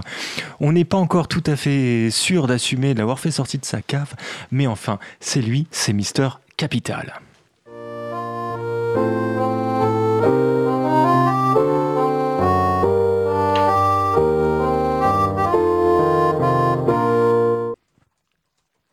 Mister Capital, bonsoir. Bonsoir, euh, bonsoir. Oui, euh, je vous remercie de m'accueillir dans, dans cette émission. euh. Oui, et donc bienvenue dans cette émission. Oui, alors, euh, comment ça s'est passé pour moi ces, ces dernières décades? J'ai eu quelques petits moments difficiles que je vais vous raconter. Beaucoup de choses ont changé. Indubitablement, le contexte du travail a changé et j'ai dû revoir mon système afin d'apporter des améliorations. Ah oui, c'est ça, mais de- euh, vous me rappelez vaguement quelqu'un euh, Oui, c'est possible, c'est possible. Alors, qu'est-ce qui s'est passé? Eh bien, justement, c'est ce c'est ce ce qu'expliquait en partie votre chroniqueur de, de la semaine dernière, là, un certain docteur Patrick, là. Mais si je partage euh, son analyse, j'aimerais qu'il soit bien spécifié que je ne partage absolument pas les, les- les con- ses conclusions et que je n'ai rien à voir avec ce, ce communiste. Je vais expliquer ce qui s'est passé. Les, les 30 glorieuses, pendant les 30 glorieuses, lors des 30 les- Travail et consommation deviennent les deux stades d'un même processus imposé à la nécessité de la vie. Et je suis alors en maîtrise. J'ajuste le système au fur et à mesure des évolutions, des événements, des petits soubresauts contestataires qui peuvent surgir de ci, de là. J'ajuste le curseur social nécessaire au réglage du temps de mise à disposition par les travailleurs de leur force de travail, de façon à permettre sa reproduction, mais aussi bien entendu de produire une plus-value. Un système assez basique, mais qui m'a donné beaucoup, beaucoup de, de, de satisfaction. D'ailleurs, dans les années 80, tout le monde croit que j'ai gagné. Et aucune alternative à mon système ne semble possible pour gérer la productivité dans la sphère du travail social et de la nécessité.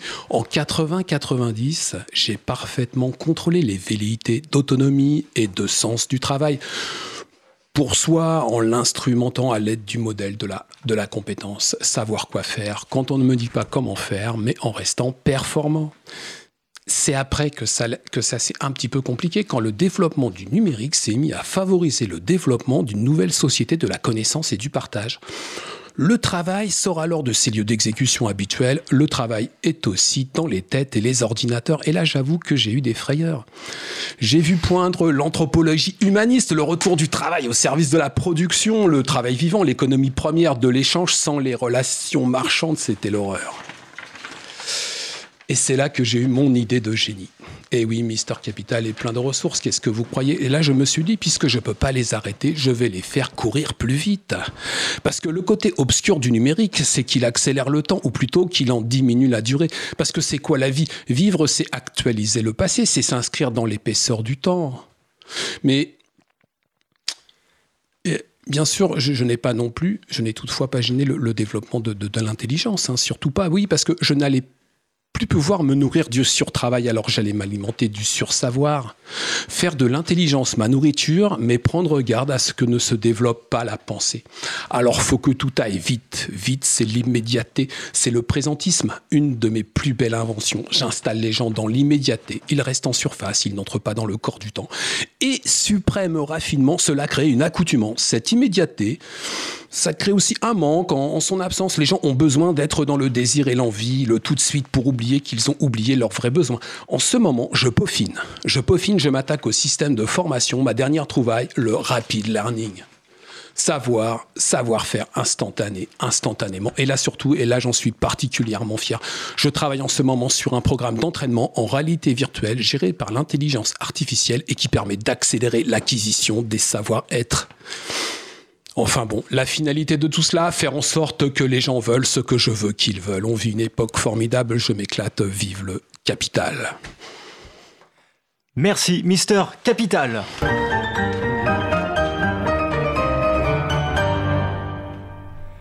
Et je, alors, par contre, est-ce que c'est possible de faire revenir euh, Dr Patrick?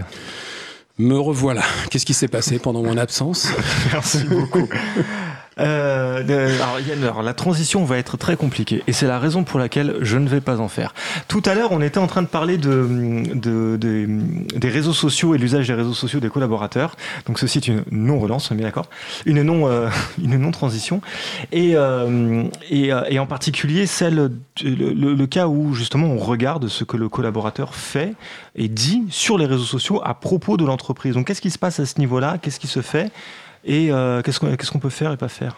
Alors, quand on dit du bien de l'entreprise, tout se passe bien, normalement. Dans la plupart des entreprises, on tolère que les collaborateurs disent du bien de leur entreprise. Je dis on tolère puisque c'est pas toujours le cas. Euh, Il y a des entreprises où seuls les chargés de communication habilités pour ou les directeurs peuvent euh, dire la bonne parole de l'entreprise. Donc les collaborateurs doivent déjà être méfiants et faire attention à ce que ce qu'ils disent, c'est le je et pas le nous de l'entreprise. Donc c'est je, euh, Monsieur Dupont, et pas moi euh, au sein de l'entreprise en tant que responsable des achats qui parle. Donc ça c'est un, premier euh, bémol. Et il faut faire aussi également attention aux informations qu'on va délivrer. Est-ce qu'elles sont confidentielles ou pas? Notamment sur LinkedIn, il y a beaucoup de gens qui ont tendance à raconter un petit peu tout ce qu'ils font dans l'entreprise et il peut y avoir des secrets, euh, des choses confidentielles qui peuvent être intéressantes pour les concurrents. Donc attention à ne pas euh, délivrer des informations euh, qui pourraient, qui pourraient ensuite se retourner contre, contre nous. Alors que l'objectif, c'est quand même de se mettre en avant sur LinkedIn.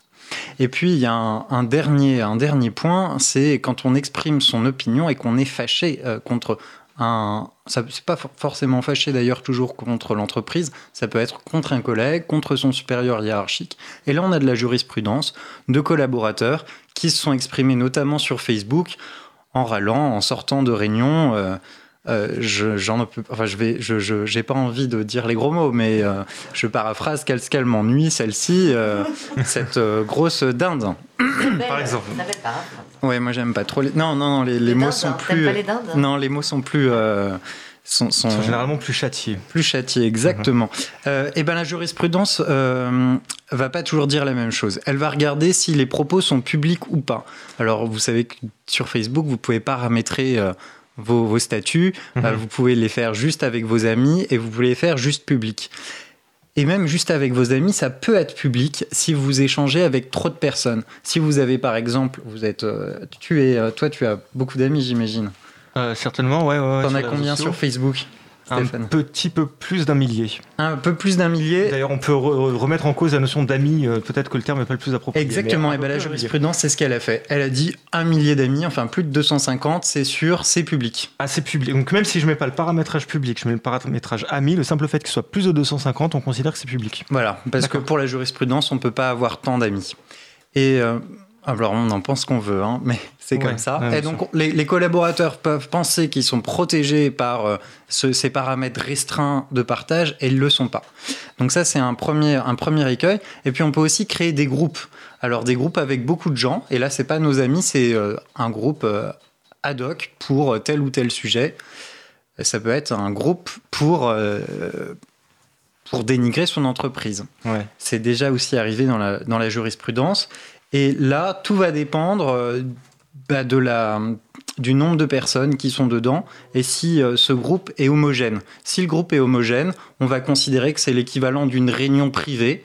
Et si le groupe n'est pas homogène et que c'est des gens trop, trop distendus les uns des autres, à ce moment-là, on va à nouveau revenir sur la notion de, de public. D'accord. Donc du coup, moi, je peux faire quoi par rapport à l'entreprise? Si euh, je communique euh, de manière anonyme, par exemple, mais que j'émets un avis qui n'est pas un avis, euh, sans être forcément, for- forcément fâché ou virulent, mais un, un avis qui n'est pas super favorable, parce que je sais qu'en tant que client, je n'irai pas vers les services que, que l'entreprise propose. Même de manière anonyme, ça se passe comment? Alors de manière anonyme, bah de manière anonyme, juridiquement, c'est toujours pas légal. La difficulté après pour l'entreprise, ça va être de retrouver l'individu et de lui de le désanonymiser. Alors là, il faut être à nouveau euh, très méticuleux. Il y, a, il y a quelques semaines, il y a un collaborateur qui a exprimé sur une fameuse plateforme de notation un avis euh, sur son entreprise et il a dit, euh, il a dit le bien et le beaucoup moins bien et tout ce qu'il pensait avec. Euh, D'ailleurs, je ne l'ai pas très loin, je vais peut-être vous la lire, c'est assez cocasse. Et euh, Bah écoute, euh, oui, oui, je t'en prie, ouais. Parce que c'est quand même assez particulier. Ça veut dire en gros, enfin, moi en tant qu'employeur, si je vois quelque chose qui est dénigrant, je, je peux demander euh, d'aller choper l'adresse IP, quelque chose qui permet d'identifier la personne. Et s'il se trouve que c'est un collaborateur, donc du coup, euh, je peux lui rentrer dedans dans le cadre de l'organisation du travail et pas simplement d'une dénigration euh, classique. Alors là, en l'occurrence, ton papier. Là, en l'occurrence, il avait utilisé un poste qui appartenait à l'entreprise et l'entreprise a du, a du- coup euh, matché le collaborateur avec euh, l'adresse IP. Exactement. Alors, le collaborateur avait dit une agence euh, de communication comme les autres en apparence, bien que perdu au fond d'une zone industrielle, sans commerce à proximité, les locaux sont agréables, le matériel correct, les équipes sympas. Rien à redire de ce côté-là. Les journées sont agréables, c'est en regardant sur le long terme que cela se gâte, la direction est drastique à tous les points de vue, salaire minimum, aucune prime, ni même d'heures subpayées, sauf celle du dimanche pour les téméraires. Trois points d'exclamation. L'agence ne possède même pas de site internet, le compte pour une entreprise de ce secteur, le client roi en toutes circonstances, peu importe qu'il faille travailler à perte et votre travail sera parfois descendu devant le client. Rien n'incite à la motivation si, si ce ne sont les promesses jamais tenues. Mais ça ne fait qu'un temps, la direction ne s'en cache pas, votre motivation c'est de garder votre boulot, pour preuve le turnover incessant. Un départ par mois en moyenne pour un effectif moyen d'une vingtaine de personnes. Donc en fait, là, dans, dans le propos, euh, il y a une différence entre euh, l'entreprise en tant que personne morale et la direction qui la gère. On, on- on entend euh, euh, qu'il y a une attaque tout de suite. Enfin, non, il y a tout de suite un cadre qui est posé sur la question de l'entreprise en tant que personne morale, en disant bah, c'est très bien, machin, une relation client qui est tout à fait formidable. Par contre, on, la, la personne enchaîne sur la, sur la direction. Qu'est-ce qui est attaqué là, l'entreprise ou, la direction? De, de manière générale, c'est la direction et l'entreprise qui sont attaquées. Enfin, le- la, la la- Cour de cassation et la jurisprudence de manière générale ne font pas de distinction entre les deux. Et donc là, dans le jugement de la Cour de cassation du 11 avril 2018, euh, la Cour de cassation confirme la décision de la Cour d'appel. Elle relève le caractère excessif du message qui a été publié de manière accessible à tous et publique. Donc, puisque c'était sur une plateforme de notation, et là, euh, elle a considéré que c'était déloyal et malveillant à l'égard de l'employeur, et donc le, le licenciement était euh, tout à fait justifié. Même si c'est vrai? Alors là, pour le coup, euh, c'est de la déloyauté. C'est de la déloyauté de la part du collaborateur qui doit rester loyal en toutes circonstances, Oui. y compris quand il poste de manière anonyme un message. Je Oui, c'est bien ça qui regardait, et non pas tant le contenu que bien un défaut de loyauté. C'est un défaut de loyauté. Mais je croyais que, que justement cette loyauté était inhérente au cadre et à la fonction de cadre et qu'on faisait une différence entre cadre et non-cadre Non, justement non. sur cette, cette posture-là. C'est-à-dire que maintenant on va, on va regarder dans la, la- la loyauté euh, du collaborateur, y compris dans le... le- En la- réalité, la loyauté, elle s'applique à tous les collaborateurs et sur des postes de cadre, la jurisprudence sera encore plus, euh, encore plus sévère. Mais aujourd'hui, je pense qu'il n'y a plus de distinction à faire puisque tout le monde a les mêmes possibilités de communiquer sur les réseaux. l'anonymat de quelqu'un qui exprime un avis euh, sur l'entreprise, est-ce que c'est pas une manière de rentrer dans sa façon de penser? On lui demande d'être loyal, y compris dans, dans l'anonymat. C'est une manière de rentrer dans la, la- Alors, la mm. manière qu'ont les gens de, de- de penser, en fait, non? D'un point de vue tout à fait personnel, je trouve cette jurisprudence excessive et attentatoire à la liberté d'expression. Après, chacun y pensera ce qu'il en Mhm. veut, mais pour moi, ça va un petit peu trop loin. Et surtout, surtout ça va à rebours euh, bah, des, nouveaux, euh, des nouveaux modèles euh, d'action collective qui se passent de plus en plus sur Internet et de moins en moins dans la rue. On a une auditrice tout à l'heure qui réagissait sur cette histoire de, de, nombre de personnes euh, sur les réseaux sociaux. D'ailleurs, vous pouvez la rejoindre. Et, et les autres auditeurs qui sont sur le chat, Euh, et elle, euh, donc du coup, bon, elle s'étonnait que 250 personnes, euh, c'est à moins de 250, c'est- pas du public. Et donc du coup, qu'il y avait une différence entre ce, qui se passe dans, j'ose pas dire la vie réelle, mais on va dire ça, et, dans, le, dans la vie numérique. Elle dit, c'est là qu'on voit que les réseaux sociaux sont une sorte de zone hors vie humaine ordinaire. Comment on fait pour remettre ce- cette vie humaine ordinaire dans les outils numériques? Bah, je crois qu'aujourd'hui, la vie humaine ordinaire, c'est d'avoir quand même beaucoup d'amis. Avant, euh, on pouvait évidemment pas entretenir autant d'amitié sur le long terme, mais aujourd'hui on peut avoir des relations distendues sur des dizaines d'années avec des gens qu'on a croisés au collège, au lycée, et 10, 20 ans après se rappeler à eux parce qu'on a, on a gardé un contact euh, sur les réseaux sociaux qu'à l'époque du, euh, du courrier papier on n'aurait jamais pu euh, garder. Mais ça, c'est une vie humaine ordinaire, du coup. C'est une vie ordinaire en 2018. Euh, mais en tant que constat, ou euh, tu, tu tu Ah, présentes c'est comment un, ça c'est un constat. C'est un constat. Oui, d'accord, ok. Et donc à partir de là, il faut pouvoir s'adapter et, donner des réponses adaptées, c'est ça que tu veux dire? Il faut qu'on adapte les règles. On est vraiment obligé d'aller à ça? La- Les juges sont pas encore, euh, ils ont a priori pas autant d'amis sur Facebook, mais, euh, mais aujourd'hui c'est le quotidien de, de millions de gens. Ah. Je rappelle qu'il y a 2 milliards d'individus qui sont connectés sur Facebook aujourd'hui.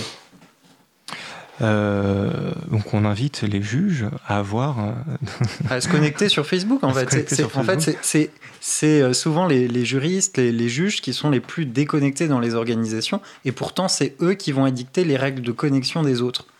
Et ça, ça pose sans doute un problème euh, du point de vue euh, ben, de la transformation des organisations. D'accord.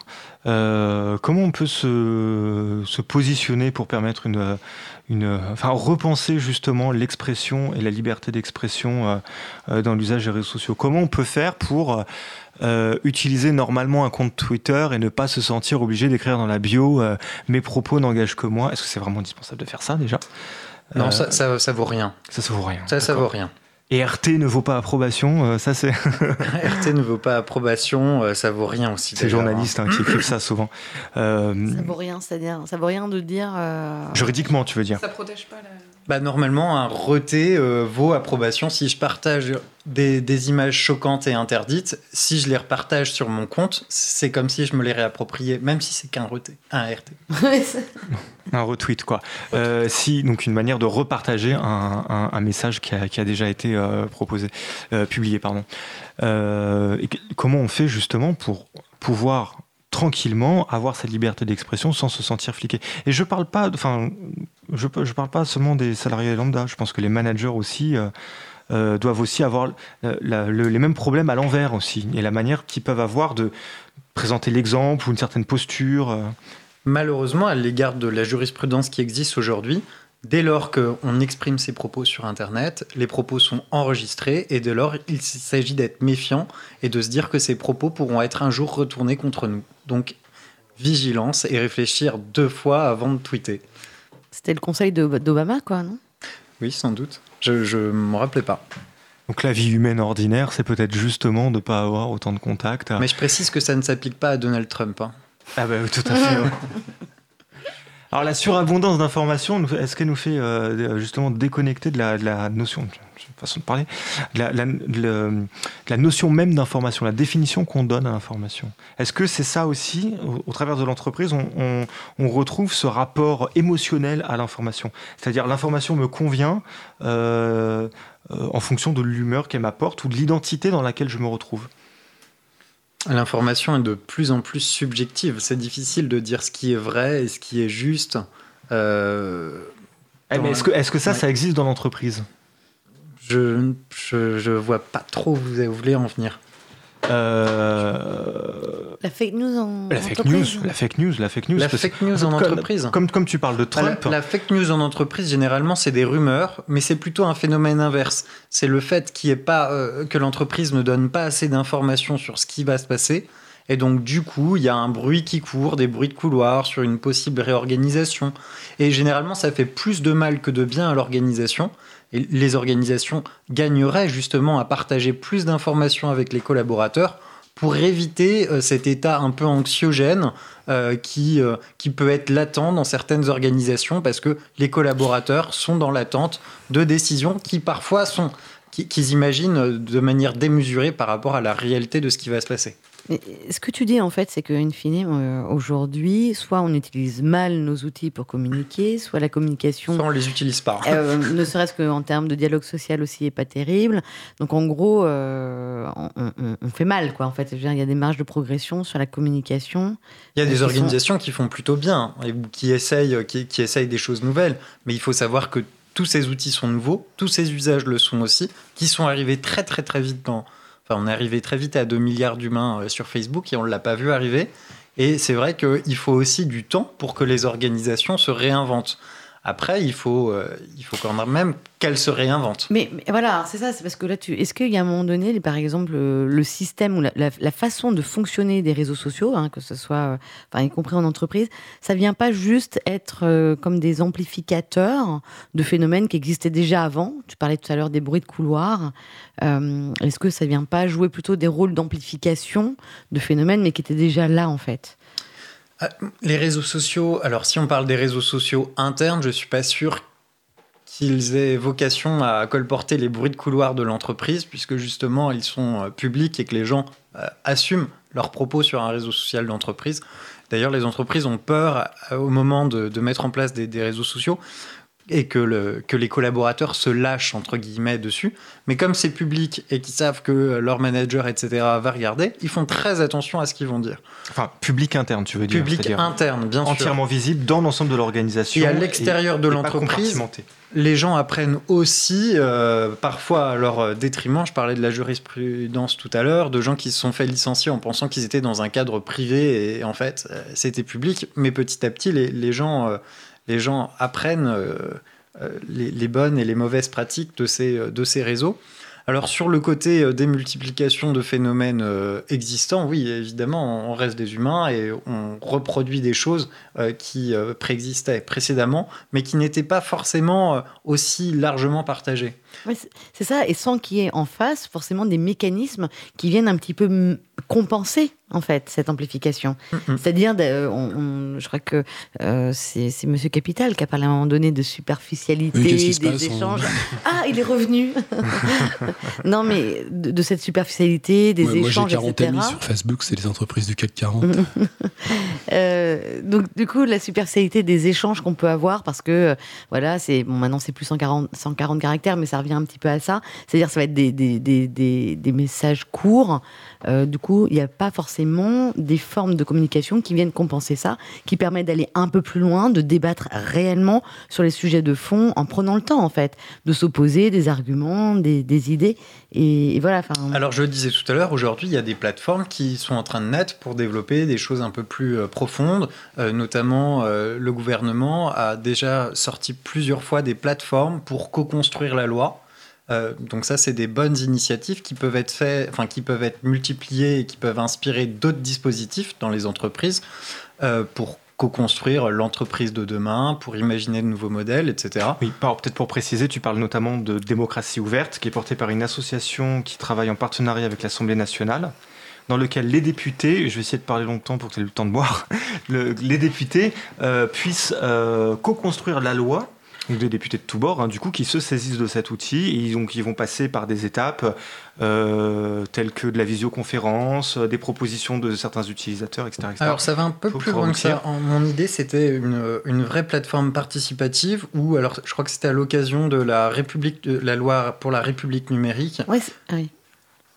Les, les- en gros, on pouvait euh, rajouter des, euh, bah, un petit peu comme des amendements. Tout le monde pouvait amender le texte qui était proposé euh, à tout le monde publiquement sur une plateforme et on rajoutait en commentaire euh, son avis en disant bah voilà il faudrait rajouter ça vous avez oublié tel dispositif ou carrément euh, proposer un, un, amendement enfin plutôt un, numéro supplémentaire à la loi Un numéro supplémentaire. Alors, je m'excuse par avance, je suis très en retard. Euh, tu crées une entreprise en ce moment.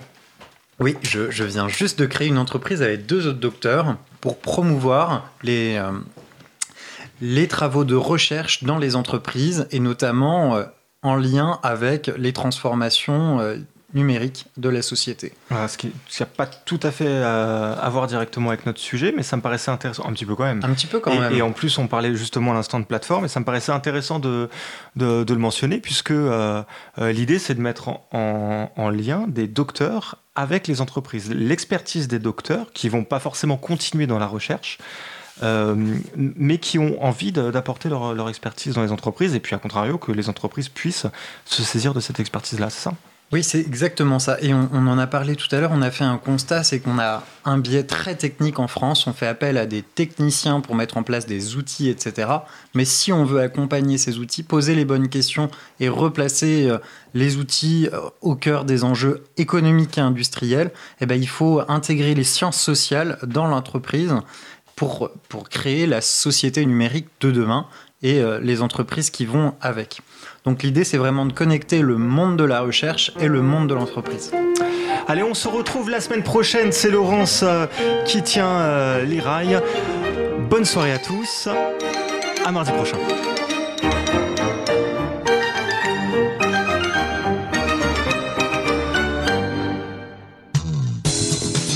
Cause commune cause-commune.fm